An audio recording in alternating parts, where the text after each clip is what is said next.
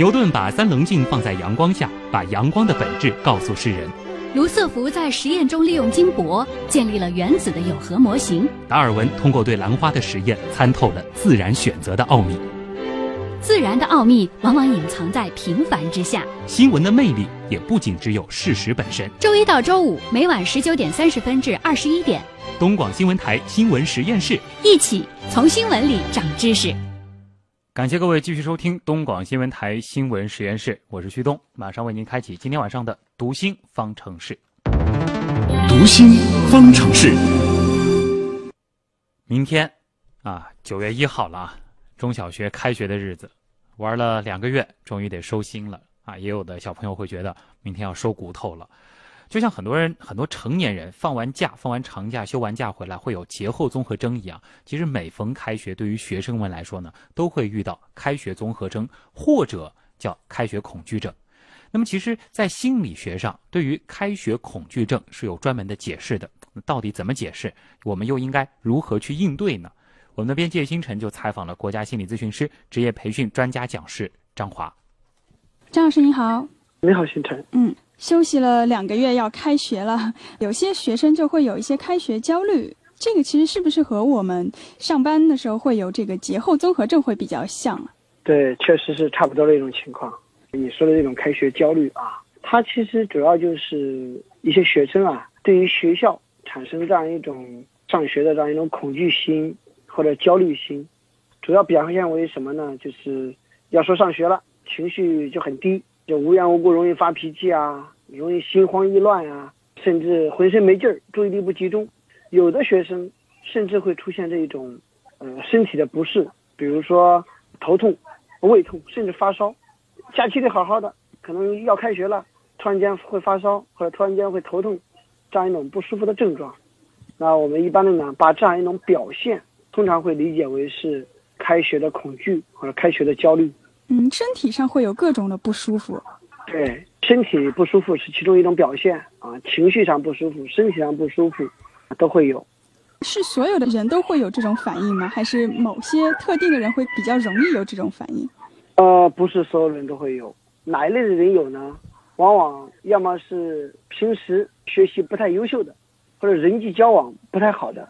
呃，这类人呢，你一说要开学了，要面对学校生活了。比较容易对学校或者对学习产生一种紧张感，啊，其实就是害怕学校的这个环境，对，担心再次面临挫折啊，面临这样一种这个学习的压力。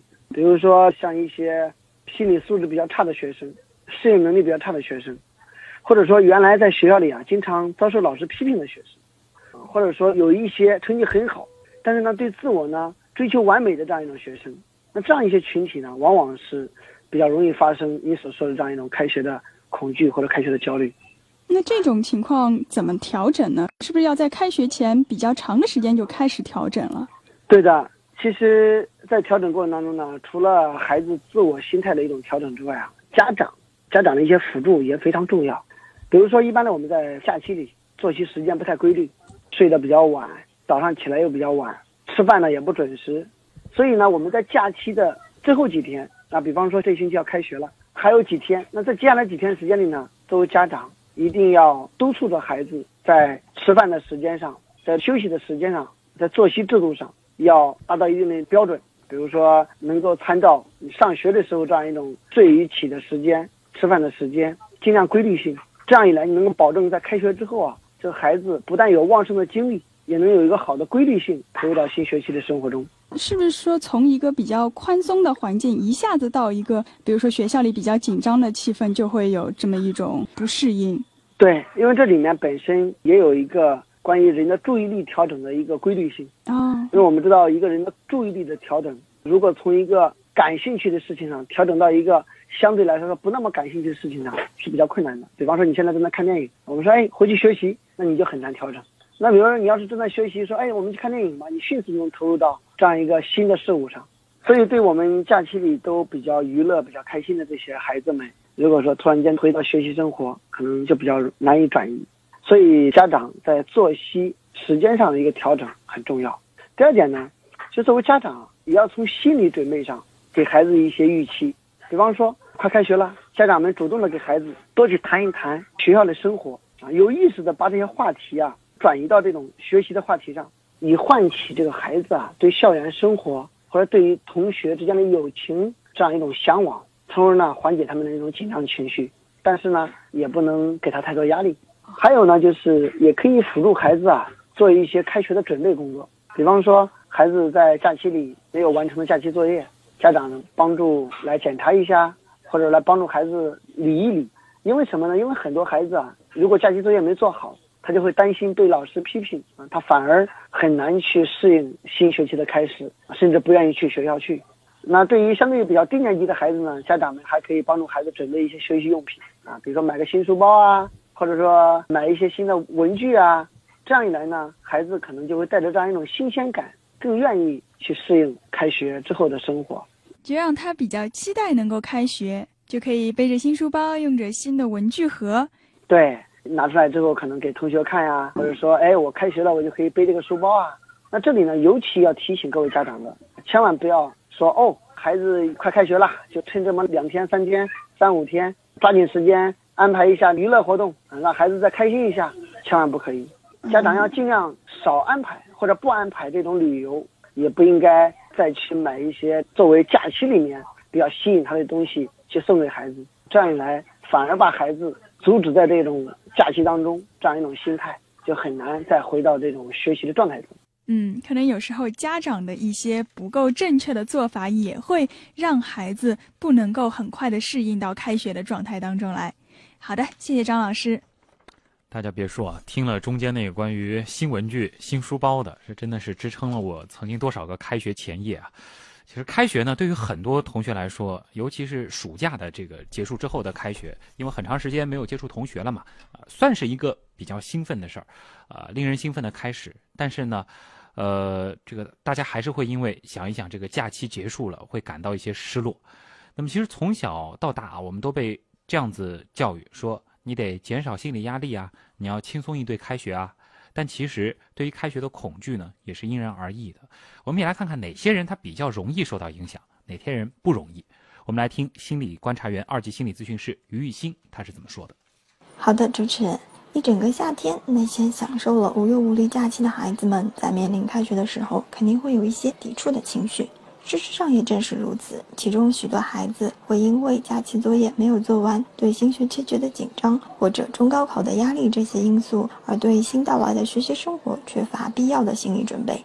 先想惯了之后，想到开学后紧张枯燥的学习生活，这会是一种鲜明的反差，从而容易产生焦虑、恐惧的情绪。严重时就会导致开学恐惧症。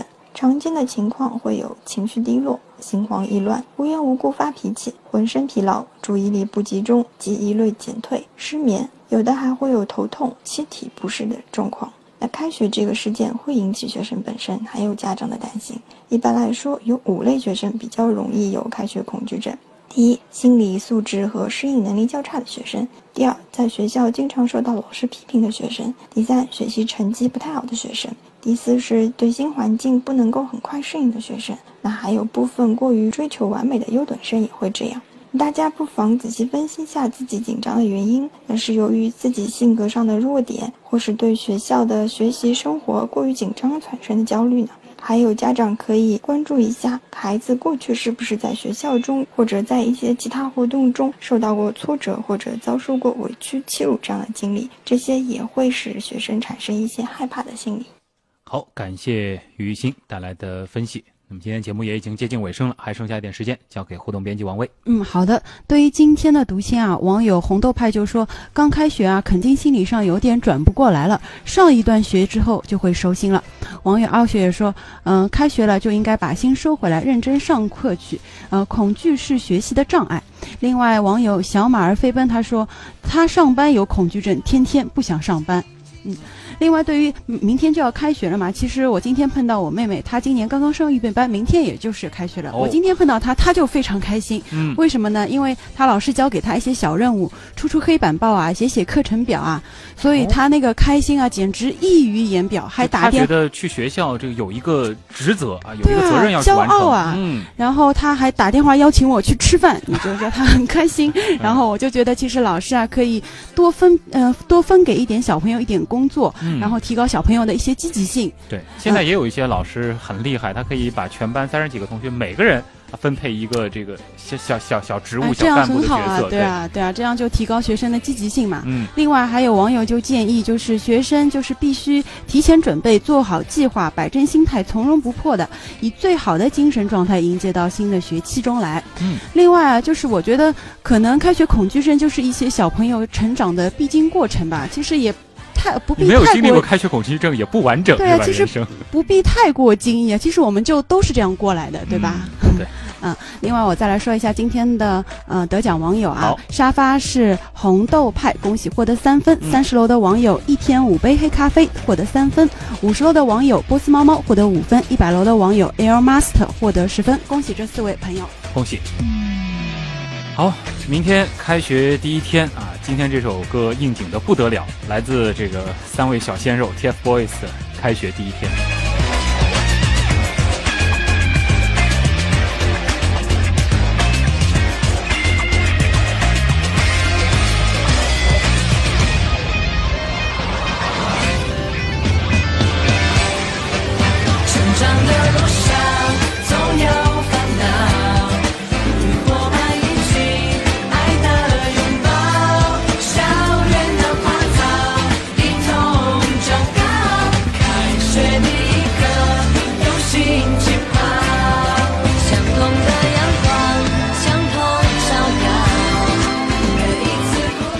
好，今天的新闻实验室也到了和大家说再见的时候了。代表本次节目监制盛燕姿、编辑王威、乐琪，还有叶星辰，感谢各位的收听，我是旭东。明天晚上的二十点整，东广新闻台新闻实验室，咱们再见。